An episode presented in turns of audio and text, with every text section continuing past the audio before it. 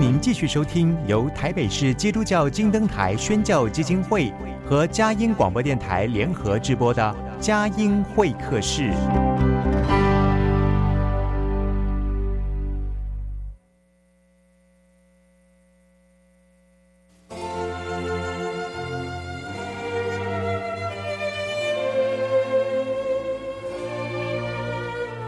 有了朋友的陪伴，人生不会寂寞孤单。在这个充满着欢笑和泪水的节目园地，愿它能带给我们生命的温暖与共鸣。亲爱的朋友，欢迎来到佳音会客室，让我们彼此真心分享，真诚以待。让我们一起留住感动。追寻光明。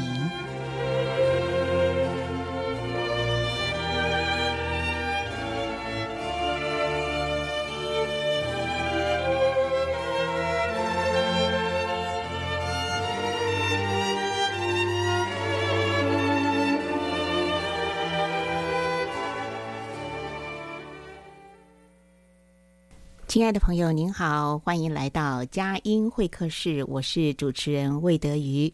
今天呢，访问的是我的好朋友，也是我在佳音电台的同工。她是佳音电台《天使不打烊》的主持人，知名女作家，大家的好朋友温小平姐妹。小平热爱写作，热爱旅行，热爱生活，更热爱人的灵魂。哈，她最近又出书了。那么这本新书是，即使只有一点希望，也要紧紧抓住哈。那说起来是很惊人哦，这是温小平他所出的第一百零九本书。嗯，翻了这本书，呃，我更深的认识小平，这才发现其实他的人生里面真的有很多的坎坷哦，有很多的艰困，但是他都一一的在这些磨难当中熬过来了。他呃，先后罹患了两次癌症，还曾饱受这个恐慌症所苦。那他在患难当中依旧保持着欢欢喜喜的人生态度哈。那这本新书呢，是一共有五十二篇，那集结了他七十年七十年来哦，先要保密一下年龄啊。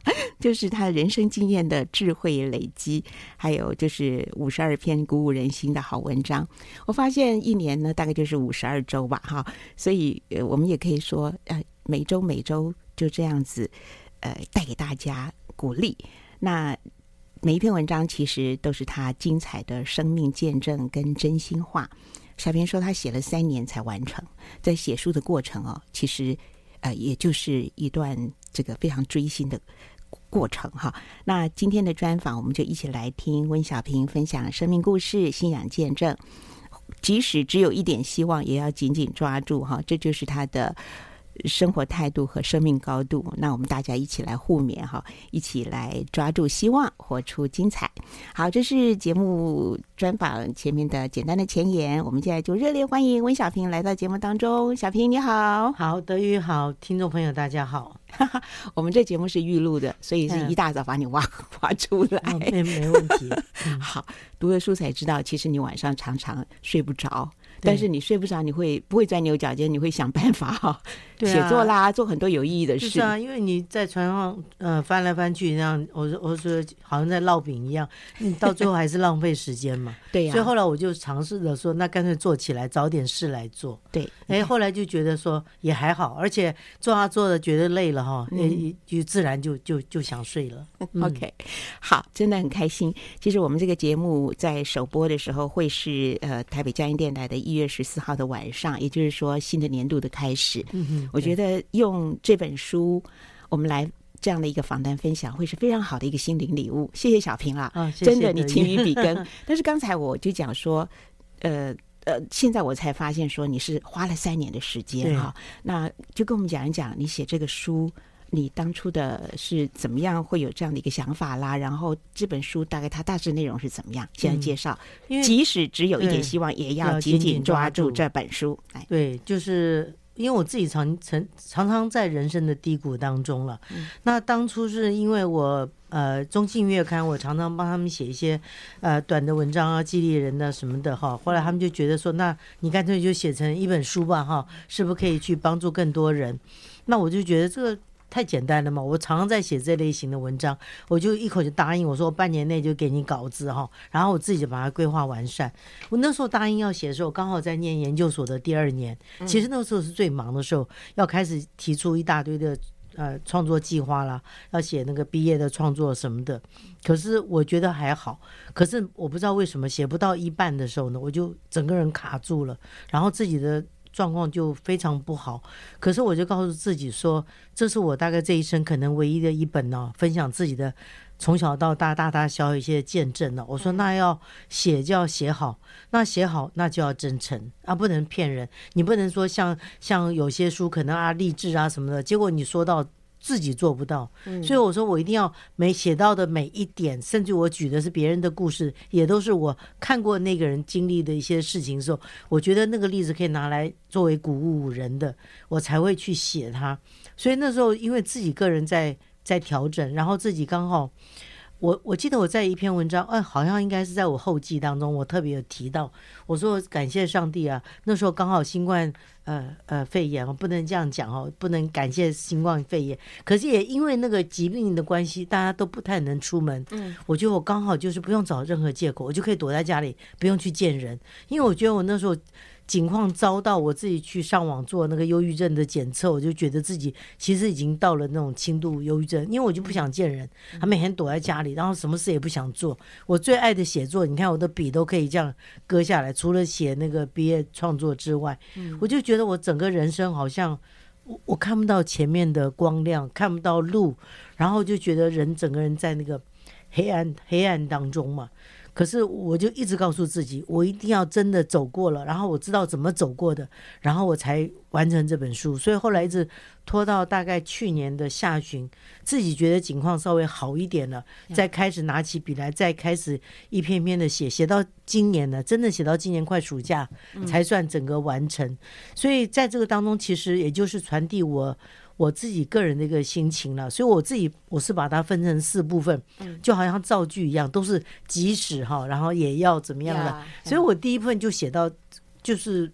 开场嘛，告诉人家说，你一定要先知道你人生的方向在哪里。所以有时候我们常常会走错路，或者是迷失的方向。所以我一开始告诉大家，即使你迷失的方向，你还是要想办法怎么样去找到你的那个出路嘛。所以到第二部分就开始啊，在比较比较进阶的话，就是说，当你走啊走的，发现到好像看不到希望的时候，那你该怎么办？就是说，即使在那个快要绝望、觉得好像不行的时候，那你要怎么样再撑下去？所以到了。第三部分就是啊、呃，真的就是说绝望到最后，后来就差就是要断气的。嗯，因为我自己也都经历过这样的过程嘛，所以我能够了解。我说，即使要断气的那个刹那，你只要有一口呼吸在，你还是可以想办法怎么样的去去面对嘛。所以到后来就是告诉大家，就是说，那你总结你的人生，譬如说我到现在这个过了七十以后，你一定会回望你自己的人生，就发现到说其实。失败并不少哎，可是为什么你可以在那个失败当中可以那个这样走过来？所以我特别最后一部分就告诉大家，其实失败说实在话真的是家常便饭。我里面举了一个这个全世界我最佩服的一个拳击手，叫英国的拳击手叫巴克利的，我觉得他就是一个失败高手。他人生三百场拳击赛哈，他是满三百场就退休的。结果他在这个当中，大概我一下忘了他确确实的赢的次数，大概就几十场而已。可是他是一个非常享受失败的人。他说：“我每次比赛，因为那个拳击是我非常喜欢的事情啊。”他说：“不管结果怎么样，可是我至少享受在那场比赛当中。”你知道，我我一路在追踪他的故事，也从他那个两百多场，我就一直在看他的故事，一直到最后我要写完成这本书的时候，我再去看他的，我说：“啊，他退休了，他满三百场了，哇！”我就觉得那个很美啊，他自己还去庆祝自己那个事情。我说：“没有一个人可以去庆祝自己的。”失败的，可是你知道，我觉得他真的用他这一这一生在教我们怎么样去面对失败。对啊，对对啊。其实我在呃看这个书的时候，谢谢小平今天透过这个专访，我把这个脉络理出来了。这个书呢，整个最大的心愿就是跟书迷一样，即使只有一点希望，也要紧紧抓住。然后小平刚刚讲的，我要 review 一下哈，就是我们看人生的时候，第一步就是一定要寻找生命的意义、人生的方向。那有了方向，就进入第二步，就是开始努力，就抓住方向，开始啊，抱着这个希望努力向前行。但是呢，你会经历到灰心挫折，所以到第三第三。部分的时候就写到啊，真的在经历灰心失望的时候，怎么样在挣扎当中去活出希望。第四就是总结人生，就是啊，其实我真的是朝着我的目标去努力了，即使我真的是很有希望了，但是我还是失败了。其实失败也是一个祝福，我们可以笑看人生哈。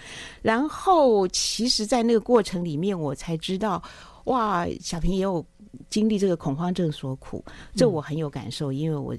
我我有经历恐慌症，我经历恐慌症，那时候当然也就是经历到上帝给我的帮助。嗯、那那其实我们用的方法都一样。我觉得很宝贵的一点就是小平在这个书里面的写作的一个方式，就是你在一部分是讲这个道理，对，但是。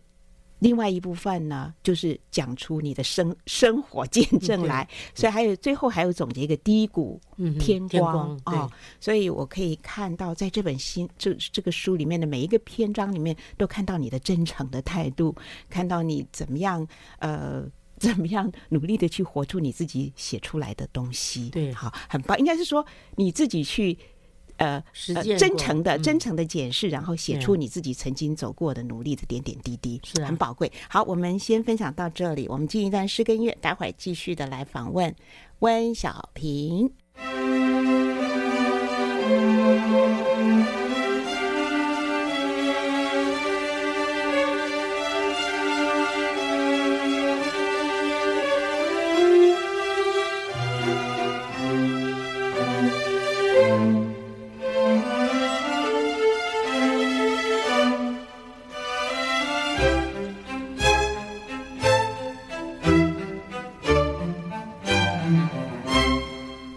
朋友，您所听到的是佳音会客室，嗯，第一百零九本书，这是温小平他最新的这个出的这本书，叫《即使只有一点希望，也要紧紧抓住》。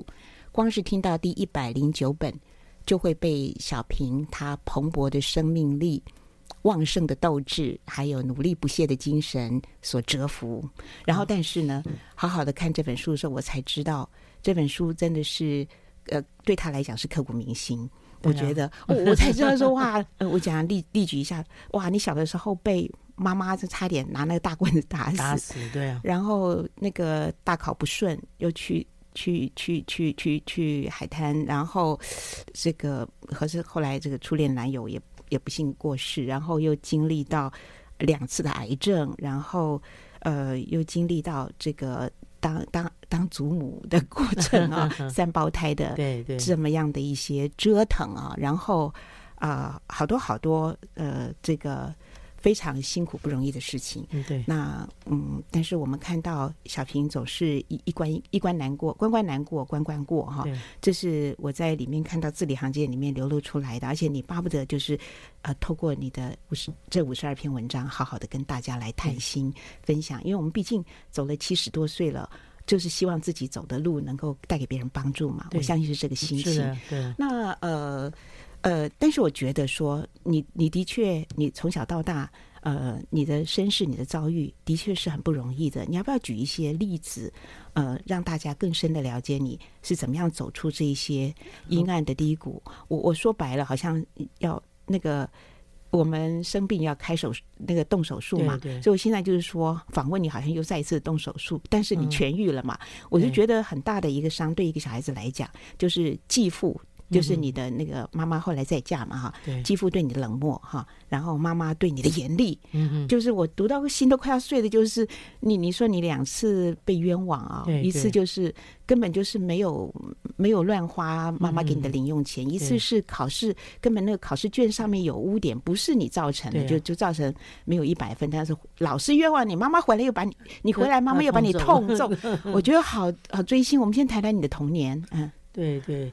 因为呃，我先补充一下，刚刚讲那个英国拳击手巴克利，我后来查一下，他是三百场里面输了啊，不，只赢了三十二场，其实根本差不多十分之一多一点，才赢十分之一。对呀、啊，你看他还是继续的 笑看人生风浪。对对对，那像我觉得我还是先讲一下那个开始的哈，这个这个推荐序哈，嗯，一般我们写书都会找人写推荐序，那我觉得说。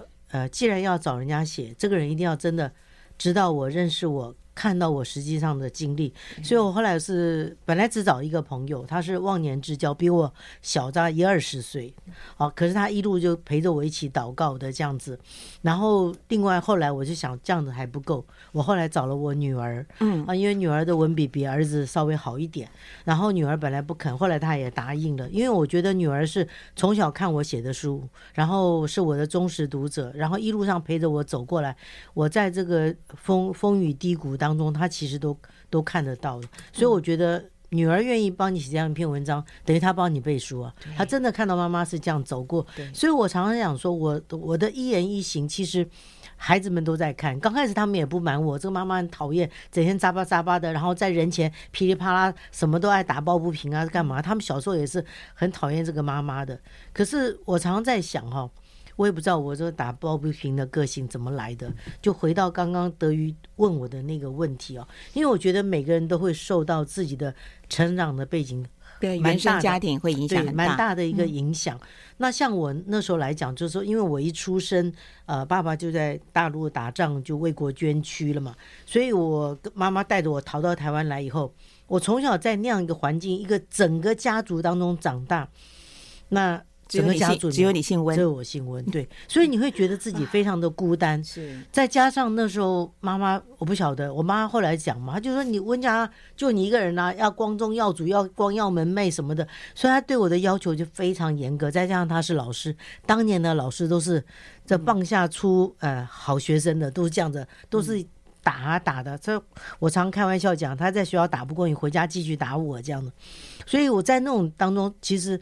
非常的辛苦，可是我是觉得说，不管怎么讲，我们能够体谅父母亲的辛苦。可是父母亲，你对孩子，我觉得你在严厉啊。可是你觉得不能够，就像我书上讲的那篇，你不信任你自己的孩子。所以我在那个当中，我学到一个功课，就是说我以后当妈妈，我绝对要给儿女申诉的机会，因为因为那时候那次事情，就像刚刚德瑜姐有讲到。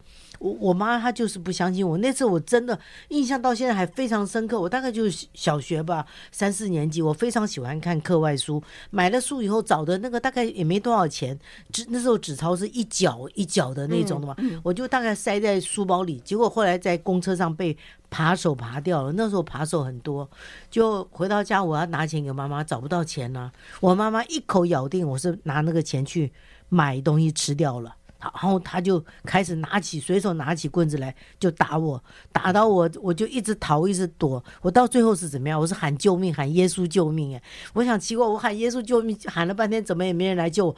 外婆家所有的人，外公外婆还舅舅们，没有一个人来拉架，就看着我，眼睁睁看着我被我妈妈打到那样子，我都恨不得那时候能够自己。一变哦，可以缩到那个碗碗柜里面去躲起来，这样子。就是那一次印象太深太深了，我就不懂我妈为什么为什么不愿意听我，相信我一次这样子的。那其实这种经验还有吗？我书上还讲一次，也是。考试的时候，我在班上成绩很好，我大概都前三名的。那可是问题是我妈妈要求很严格，我考九十九点五回家都被打半死。人家讲啊，九十九点五还第一名呢。我妈说只差零点五，为什么不考一百分？她的理由是这样子，所以那一次我就很惨了。国语就是九十九点五。聪明的聪，我到现在都还记得。聪明的聪是一聪是一生嘛？对。可是你知道以前的纸张是非常糟的，对，粗糙，很多那种纤维啊，对对，哎，那种那种我也不知道什么东西，它就刚好在冲的地方就有一个黑点。哦。我就跟老师讲，我没有写四声，我说老师你去抠一抠看，它可以抠掉的。老师就是不去抠。哎，你举手之劳吗？嗯、你你为什么不相信的学？那个老师很爱我的，他鼓励我写作什么的。可是问题那次他就没有去做那个那那那件事情，嗯嗯，所以让我回家又被打啊，就就就是这样。所以我很印象非常深刻，所以我就觉得说。呃，那时候真的讲起来是血泪斑斑的，我因为我妈打起来是像疯掉一样乱打的，可是问题是。你不知道，在一个孩子的心里会留下多多大的一个伤口跟伤伤痛。可是，可是我在那个当中，我学到的是正面的意义，就是说我既然我自己那么痛苦，我以后绝对不要因为误解别人。让别人也尝到我这样被误会的滋味，嗯、所以一定要给别人申诉的机会啊。OK，我现在呢要转折一下，嗯，就是你说那在外婆家嘛，对，那应该就是说，呃，我想请你分享一下，因为我在书里面才知道说你是跟着外婆，你们家是跟着外婆信主的，讲一下。当时的这个你你你信主的经过哦，那时候也是要，因为小时候为什么住外婆家？因为从大陆呃逃到台湾来嘛，没地方可以住。妈妈，我爸爸又过世，所以妈妈等于是寡母一样嘛，带着我就住在外婆家这样子嘛。啊、那时候是我记得也是应该在我小学的时候嘛，那时候妈还没改嫁，呃，就应该改嫁了，改嫁了。我小学、嗯、我五岁的时候，妈妈就改嫁了。是，那我记得是小学的时候，所以我刚才说我。喊耶稣救命嘛！就小学的时候，外婆得了癌症，就已已经三期末了。在当年来讲，那根本是没救，绝症了。对对对，那我外公又是军医啊，所以他太了解了嘛，所以外婆就回家了嘛，反正就等吧，啊，就走了，死了就死了，就这样。对对对，可那时候刚好就是有有人就留按按了门铃。那那个时候，因为住日本式房子嘛，那个院子很大，就要走出去开门，然后看一个一个老太太，也不认识的。后来他就说要要那个细节我就不讲，他就说要介绍一个我们认识耶稣这样子。嗯他后来就跑来跑进来就跟我外婆聊啊什么的。那外婆心里想，医生都放弃了，也没人说可以救我。他既然说耶稣可以可以医治我哈，试试看吧。对对对，外婆就这样想嘛。哎，就没想到真的是奇迹。他同时住院十八个人。哦，全部一样的病情，嗯，十七个都走了，就我外婆一个人活下来。是，所以外婆讲说：“哎呀，那不好意思耶，呃，人家这样子讲了，但我我就要去教会了，呃，不能说那个人家把我治好了，我就就赖皮了嘛。所以外婆就去教会做礼拜，然后他就觉得，哎，这个蛮好的，就带着我妈妈去，我妈妈又带着我去。”所以等于我们家是外婆是第一个基督徒，就这样一个个把我们带进了教会。对哦，阿门。好，所以呢，小小年纪的你，虽然在那个艰困的处境里面，你会用正面的态度，而且耶稣救你，耶稣真的救你。好，我现在还要再讲，我读这本书，我自己有很大的收获，就是我发现呢，其实你其实也是呃蛮嗯。呃，蛮害怕走出舒适圈，但是你后来挑战你自己啊，呃，这个罹患癌症呢，其实你就勇敢的去面对它，去解答。还有呢，就是你以前呢学会开车，但是不敢驾驾车上路哈。还有你会去自助旅行，然后 从一个国家、两个国家到后来四十几个国家哈，然后现在还是不断拓展。另外呢，还在这个读书阶段，大家要办这个。学生的这个旅行的时候，大家七七嘴八舌，最后你跳出来说：“那我来策展好了。”那后来策展，我是觉得说，在我跟你在佳音一起共事的时候，印象很深，就是你在天母感恩堂办那个跳蚤市场，哇，天哪，那个要花很多时间去去整理啊。然后这些东西都是勇敢踏出去，跟我们讲一讲你怎么样踏出你的舒适圈，踏出你的胆怯，然后勇敢的去。举个例子吧，谈谈自助旅行，谈谈癌癌症的克服，谈谈开车上路。对，因为我在想说，我可我大概可能跟个性有关，我很喜欢生活中充满了各种变化，然后再加上小时候因为一个人在那个家族当中，你必须要突破很多的困境，然后。不能让别人瞧不起你，所以我胆子蛮大。我记得我那时候胆子蛮大，同学就会讲我说，人家不敢做的事情，你都会敢敢去做去尝试哈。所以就像我为什么呃这个这本书啊呃，即使只有一一点希望，也要紧紧抓住。我的第一部分就写到那个迷路的部分，就说你迷迷路找不到方向，因为我小时候我一点都不怕迷路，我觉得迷路没关系啊，我想办法找出来怎么走。所以我，我我从小大概就是这种个性。你刚刚一开始提到那个癌症，我真的觉得，我不知道有没有别人像我这样子。我第一次罹患癌症，我真的是怕的要死。可是呢，发现到我没办法破纪录哈，七天就住住就出院了。结果后来竟然住了一个多月，因为排尿不及格，医生不准出院啊。那我就在想说，那我留在医院干嘛？我一定要找点事做。我竟然就跑去呃这个护理站去看资料，谁的病跟我一样，我就跑去探访，去人家的病房探访，去跟人家聊天。就后来竟然有人这个出院都还来谢谢我说叫我是快乐天使。所以为什么我后来主持佳音的《天使不打烊》节目，我要自称为快乐天使？是我觉得哎，我真正就吸取自己可以带快乐给别人呢。所以大概也因为这样的缘故哦，就像你刚刚讲到那个。呃，在学生时代办这个，在办这个旅行也是一样。那我那时候觉得说，那念念名传的时候嘛，吵死了，你知道，每天就为这个事情大家吵，黑板上写了一大堆意见，都导。都没办法去统合嘛，那我被他们吵得受不了了。我是说这个事情，我我我会觉得好像没有很难嘛。我大概都是这样去想，我就自然我就跟他们打包票，我说我我我负责，哎，我真的就这样扛起来，然后我就去想，那那应该怎么做？我就一步步，那个时候根本没什么网络那些的，你全部靠自己这样一家家去问去找资料。后来我真的就把它办起来了，而且那个预算也没超过。只有一个一个小点，他们不太满意，几乎全全程我们是环岛一圈呢。哇，对，这个旅馆什么。都是我在安排的游览车，对，以前从来没办过，对，从来没办过。我常常常做这种事情，包括在教会里，大概连续办了，我看有差不多快十届的跳蚤市场义卖会啊。我也是哎，我刚开始为什么想办？因为我到美国去旅行，我看到人家有那个我妹妹隔壁邻居有那种 garage sale，就把车库门打开，就卖家里不要用的东西。那我就觉得，哎，这种观念很好啊。那天母外国人很多啊，那是不是在这边办也可以办得起来？我刚开始没有那么。贪心啊！我刚开始就办小规模而已，是对，结果那次就募了二十几万捐给那个好消息电视台。是，那我就觉得，哎，那既然这样子，可以继续做下去啊。OK，对，当你这样哎勇敢的去承接这些任务的时候，或者自己去呃努力去就就面对的时候，你觉得你自己有哪些的成长 或者累积的经验？嗯、呃，至少就是说，在这个当中，你会觉得很多事情你没有去试。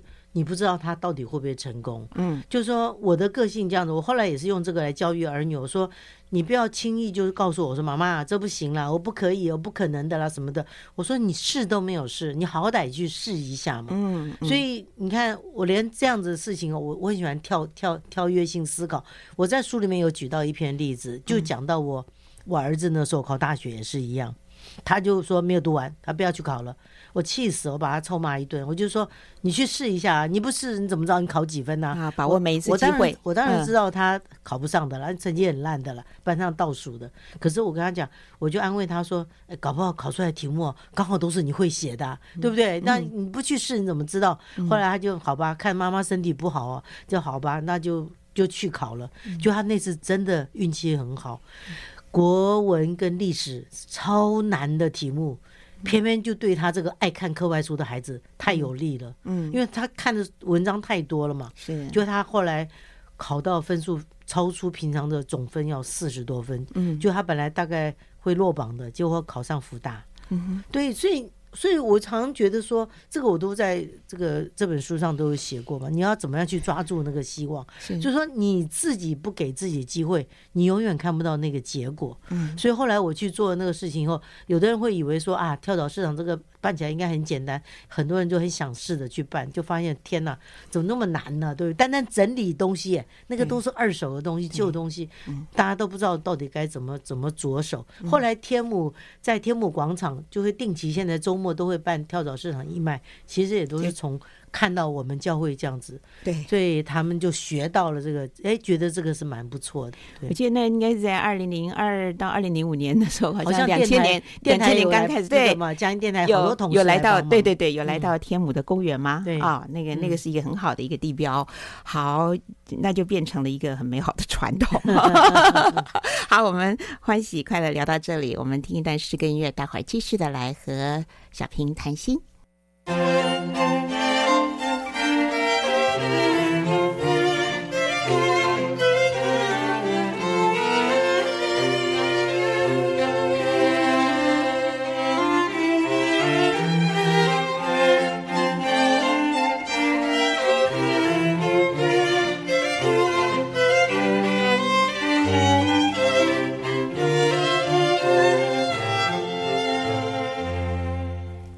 朋友，您所听到的是佳音会客室。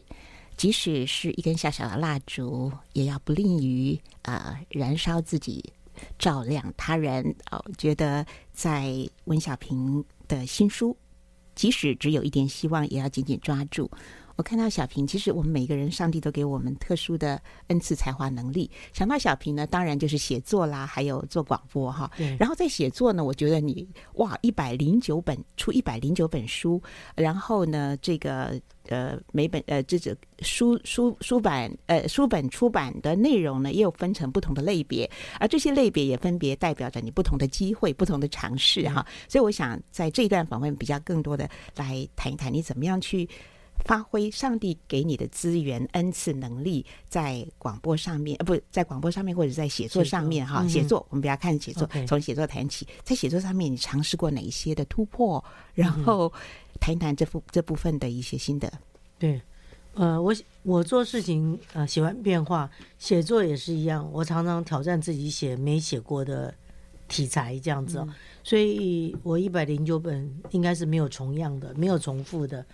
呃，从开始写，其实就只是想要赚点稿费吧，然后觉得说，嗯，这样子人还可以出名啊，所以刚开始大概就写散文比较多一点，然后开始写小说的第一篇小说是写自己的初恋故事，哈，这样子，然后我不晓得为什么就一步步这样走下来，可是最大的转折点是在我三十八岁。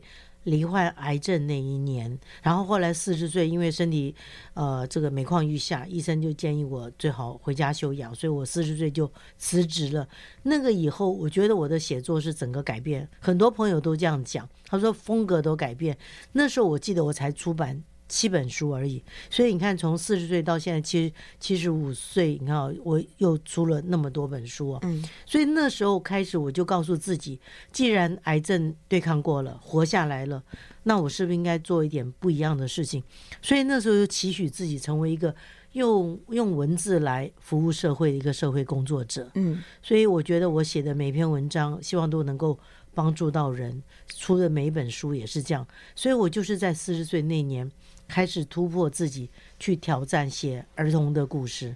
我之前没有写过儿童的东西，那也就在呃那个时候，我记得三十八岁的时候得了我生平的第一个奖项，得了一个小说奖。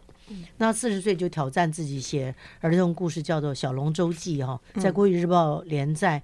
哇，那时候非常受欢迎。呃，这本书也是一再的这个。再版哈，这个换了三家出版社了哈，这样子，现在还在谈第四家出版社，让他可不可以再重新再再出版这样。讲到这里，我真的觉得有的时候你讲到说那个写作的内容跟方向，对，因为我读了你的书嘛，就发现其实你很会因势利导。例如《小龙舟记》，跟我们谈谈，哎，怎么样去应运而生的？你怎么样脑筋一动就可以信手这个把生活的题材把它活化成一本书？最主要那时候他邀我写。的那个《国语日报》的编辑，他就讲，他说不希望说台湾的孩子都是看呃日日本的或者其他的国家的一些童书长大嘛。呃，那时候日本最红那本就是窗口边的豆豆嘛。嗯。后来他就说希望我写一个那个台湾孩子的故事，那我就在想说，哎，那时候我儿子刚好就小学，哦，整天闯祸不断，然后呢，智商很高哈，这个可是成绩很烂，那我就在想说，哎，他他是一个很好的一个一个教材嘛。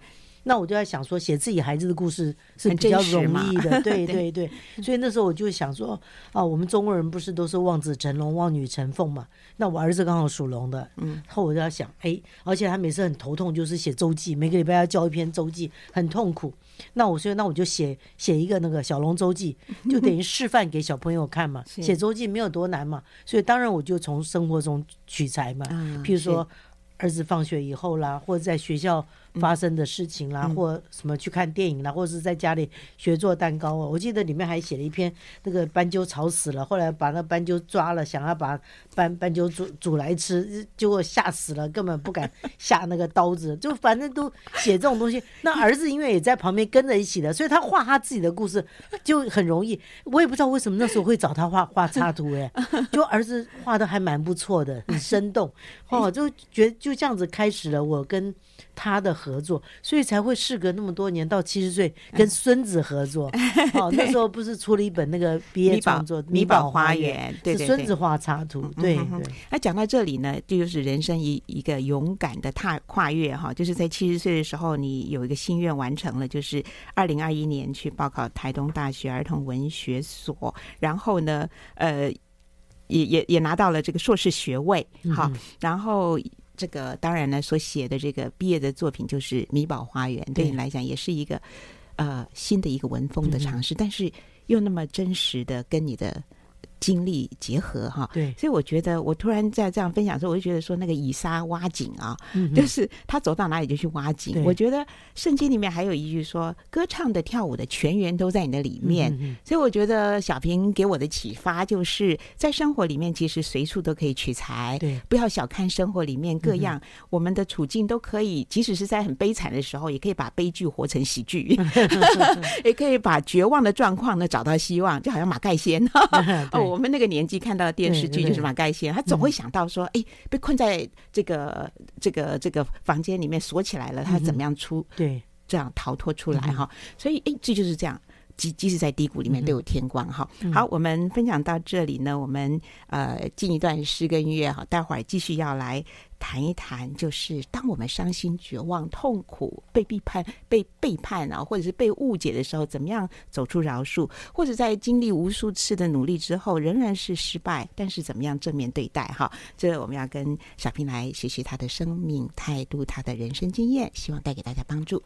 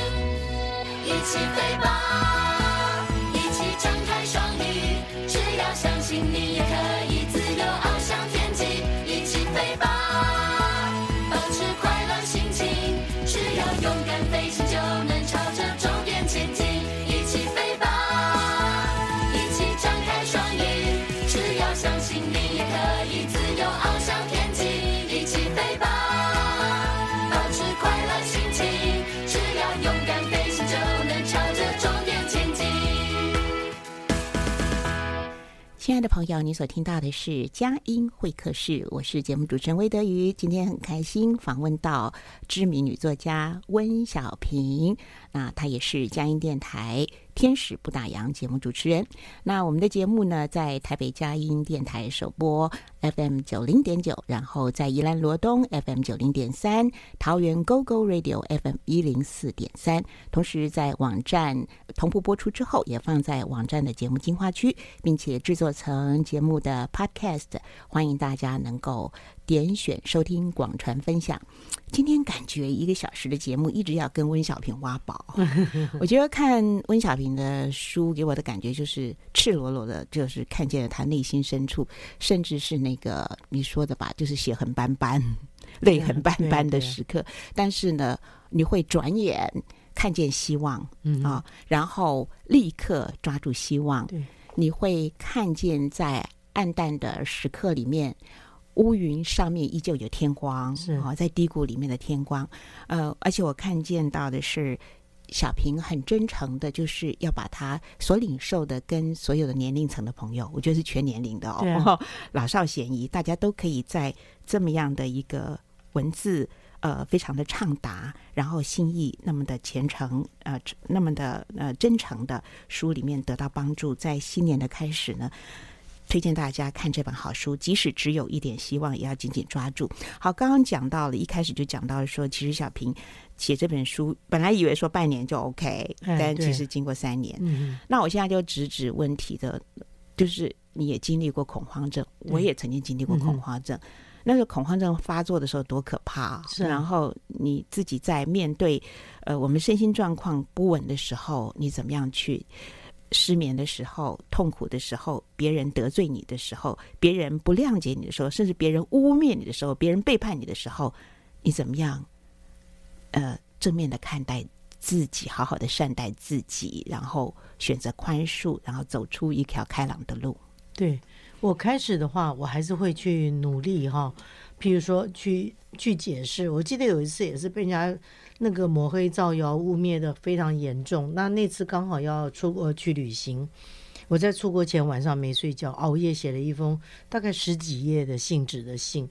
我是怕我万一这次出去了，飞机失事没回来，对，这个一个结在那里，所以我就。就跟他写了很多嘛，那我想你要相信也好，不相信也好，反正我觉得我该写，我就去做这件事情。就是我的个性是这样，不管别人是呃误会也好，哈，这个抹黑也好，或者是发生一些什么样的状况也好，我一定会先去努力，嗯，好，就是说去解释或者去沟通或者去去挽挽挽回。那如果都做过了这些以后，结果还是那么糟糕的时候，我就告诉自己啊，我说最坏也不过如此嘛。我常，我就我像我在去年底哈，到今年跨到今年来，为什么后来最后我能够去面对自己的那个那个境况？我在想说，我已经已经努力了几十年了，为什么这个情况还是没办法改善的？哈，那后来我记得有一次听到那个师母在主日崇拜的时候讲到，他就他就特别提到，就是说上帝给每个人的恩赐都不一样。那你有没有想过说，你要用上帝给你的恩赐去做一些事情？可是呢，你不要说，呃，他的大意是这样，就是说你不要去企图想要去得到更多，可能那个不属于你的，或者是可能上帝没有想要给你那部分的。所以那时候我听的时候，我就想说，啊，我努力那么久，为什么一直得不到结果？或许那个可能，我这一生可能。到死，我本来讲说，我努力到最后厌弃都不放弃哈。就像胡适讲的，只问耕耘不问收获了。对对，可是我觉得我们还是想要得到收获嘛。对。可是，在那个时候，我就告诉自己，我说，那说不定那真的就是，因为我们没办法完全猜透上帝的心意嘛。是。可是我说，那我就去看看上帝他给我的嘛。所以那时候我就问上帝说：“那这样子，那请你再继续差派任务给我嘛，我看看我后面还可以再为你做些什么样的事情。那这部分我就不再去。”去自苦了，对对，或者是再去再去追求嘛，因为你没有去追求，没有去向往，你可能就不会去想要一定有什么结果或收获嘛。嗯，那这样子你就比较可以释怀，就可以去放下。然后我就说好吧，那我就专注在哈，用我这个有限的嗯体力啊、年龄，还有至少灵感都还有，还可以写得出来文章嘛。我就再继续再做一些其他的事情。我觉得我很多次。好像关卡哈，几乎大概都是用这样一个态度。我一定先积极面对，后面就是也不能讲消极接受了，也就是说坦然接受，坦然接受，对，坦然接受。好，我们来谈谈自助旅行，因为觉得自助旅行来讲呢，也是自我挑战。然后那个人家说，这个读呃读万卷书嘛，行万里路嘛，好，所以读读书跟旅行都是让我们人生更开阔，是啊，人生境界更开阔。谈谈自助旅行当中你的突破跟你的收获。对，因为我一直会建议很多人呢、就说呃勇敢去啊挑战啊自助旅行。我觉得如果你觉得英文不好，像我英文就不好哦，我说那你就去欧洲嘛。比起来欧洲人英文也也没有太好嘛，这样子哈，至少比较好一点。因为我是觉得呃，自助旅行你就是等于到一个陌生的，不像你知道香港啊、日本这不算的，因为汉字啊、嗯、国语都可以通，对，最好找一个呃文化什么都不一样的。那我觉得就是挑战自己，那就好像你把自己刻意放在一个陌生的环境去面对一些可能突发的一些的事情。嗯，就像刚刚德瑜一开始有提到那个，我这个拿了考了驾照，结果根本不敢开车上路，结果竟然是在国外开车上路的。因为我那次不好意思啊，小小的。呃，骗了我朋友，因为他说他要呃带着妈妈到这个纽西兰去旅行嘛，那我就很想去啊，因为我很喜欢这种自助旅行嘛，我就跟他讲我会开车了，我可以跟你换手，就后来他就说好啊，那就那就一起去，就到那边去啊，我们在我记得我们在奥克兰吧，就他就说哎，那你现在这边练一下车子嘛。就没想到那个根本上了车子就手忙脚乱，快撞车了，你知道吗？真的，我远远看到那个那个大卡车开过来，我都吓死了。就后来是怎么样啊？就我记得我们是到那个一个温泉小温泉小镇叫 Rotorua 的，我们准备要到威灵顿去搭船过到那个南岛，就从北岛到南岛嘛。嗯，结果呢？没想到要开始出发的时候，那个我朋友突然他那个那个眼眼疾发作，就眼睛痛到张不开，头又痛，他没办法开车嘛。可是我们如果不及时赶到，那几千块的船票就就就作废了。所以后来那我就跟他讲说。那这样好了啦，我说我慢慢开嘛哈，二十迈嘛哈，他叫慢慢，至少车子在动嘛哈，这样子，他他想一想也没办法，无计可施嘛，他就告诉我大概基本大概怎么样嘛，因为我想应该不会太难了，我就用最慢的嘛，就不要怕，就坐上去还是紧张，我就祷告，我说上帝啊，最好前面不要来车，因为前面一来车我就紧张了，我说后面也不要有车子来超我的车，我也会害怕，我说那这样子哈，你就保守我平安哦，就我这样真的坐上去了，然后。然后大概开了半个多小时，将近快一小时耶，嗯，我朋友才醒醒过来，他真的睡觉了，他就这样放心交给我，然后后来看我一眼，他就说啊。嗯我看你回国以后就敢开车了，他就想说，我既然可以熬了那么长一段时间，而且真的很奇妙耶。自从我朋友醒来，他接手以后啊，前面也来车，后面也来车，你知道吗？因为那个那个地方还不难，就是他就两线道，所以我那为什么敢开？我只要一直抓得紧紧的，一直开着我内线道就好了，稳稳的开就好了。对，不会不会怕嘛。但是也很奇妙啊，你开的那一小时前面没车，真的我是觉得这种我讲给人家听，人家就觉得不可思议。我真的在一路上哦，我我在这本。那个什么，即使只有一点希望，也要紧紧抓住。这本书里面，其实我分享了蛮多这种在旅行当中自己实际体会的经验。嗯、我记得我里面还写过一篇，不知道德语记不记得？我在西班牙巴塞隆纳找旅馆的经验。有有有哦，那次也是不可思议。后来你问警察嘛？对对对，因为后来连那个什么，我我儿子、我同车还有妈妈，还有教会的女孩子。嗯他们都觉得不可思议，都跟我讲：“温姐，算了，放弃了。我们今天大概就坐在车上过一夜吧。”可是我就不相信，但是真的很奇妙。我们就是细节，我就不讲，大家看文章。我就是一家家问，真的全部客满了。后来问到有一家，他就跟我说：“不行，哎，我就不。”不懂人家西西班牙人怎么想的。他说：“我们有两张床，可以睡四个人，可是我们五个人。”他说：“我们不能够让你那个人睡得不舒服。”我说：“我们三个人挤一张可以吗？”不行，他就死都不租给我，好吧？那我们只好放弃，再去别的地方找，还是找不到。后来我就跟他们讲说：“我再回去试试。”他们就说：“温姐，不行了，不可能的，不要再回去丢脸了。”我说：“不行，我就要回去试。”就这一次呢，那个人大概看我这样锲而不舍的哈，就不忍心，他就跟我讲说，他们还有一间旅馆是比较贵的商务旅馆，他说我帮你问问看。就后来没想到一打过去，那边的经理就是说可以啊，可以有房间给我们住啊，而且他用他们这家三星级的旅馆的价钱给我们。哇，他说因为不好意思那么晚了，还有我们还没有地方住，是。人家真好心哎，嗯，所以我就跟我。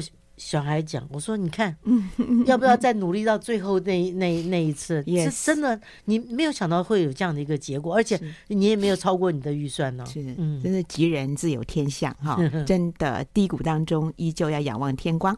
很快我们节目时间访问来到了最后，我想请呃呃文小平跟我们分享德利蒙恩的圣经经文，也给大家一起互勉。OK，我想这这段经文大家很熟悉，而且很贴切哦。跟我这本书，即使只有一点希望，也要紧紧抓住，因为我面对到那么多的困难，那就是罗马书的一段，在患难中也是欢欢喜喜。所以我写过一篇文章，叫做“欢迎困难来我家”哈，因为后面有告诉我们答案了：患难生忍耐，忍耐生啊，老练老练生盼望，盼望不至于羞耻哦。那我觉得最后告诉我们，就是圣灵他会把神的爱浇灌在我们心里啊。那个爱，我觉得它代表太多的含义，它是一种坚持，是一种毅力，是一种包容，是我觉得很美哦。我觉得我人生为什么在面对那么多情况，难道我自己都认为自己快要走不下去的时候，后来最后挺过来了。我我我就是因为累积了过去的。历经困难的这样的一个经验，嗯，就告诉自己，我既然都告诉别人说你不要放弃啊，紧紧抓住最后一点的希望啊，那为什么你自己先放弃了？嗯，所以我想我也是凭借着这样子哈，虽然有时候还是难免会会痛苦会沮丧，你不要认为温姐十项全能哈，没有那么厉害，我还是一样会软弱，可是有的时候我是觉得。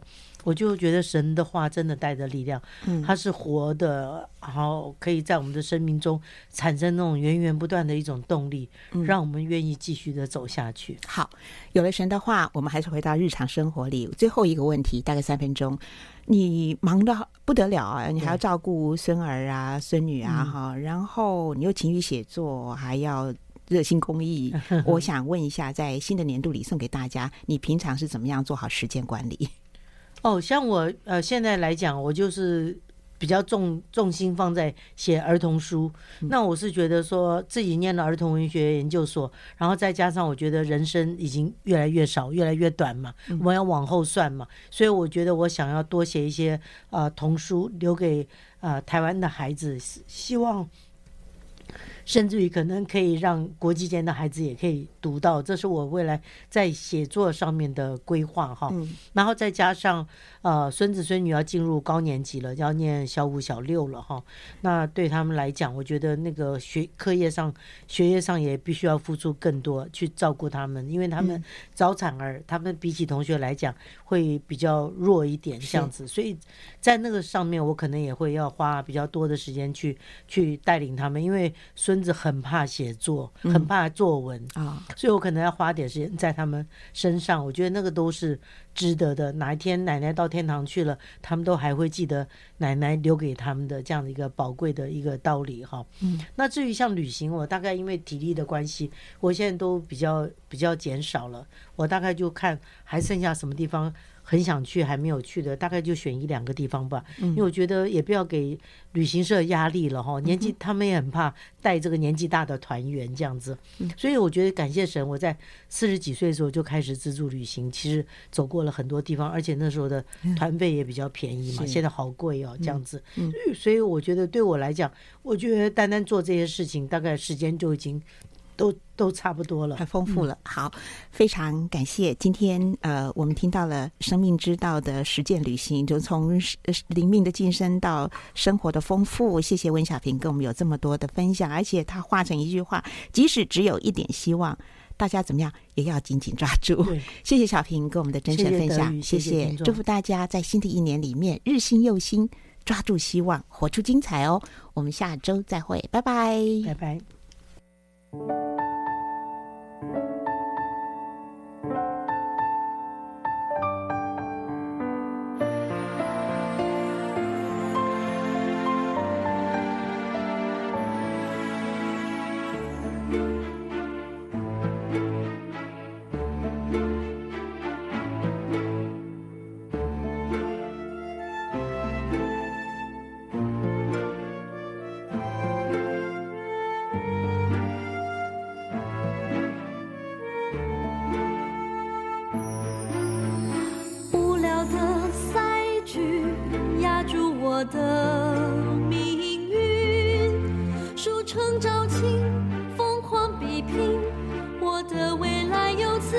定古老的规矩框住我的格局可还有机会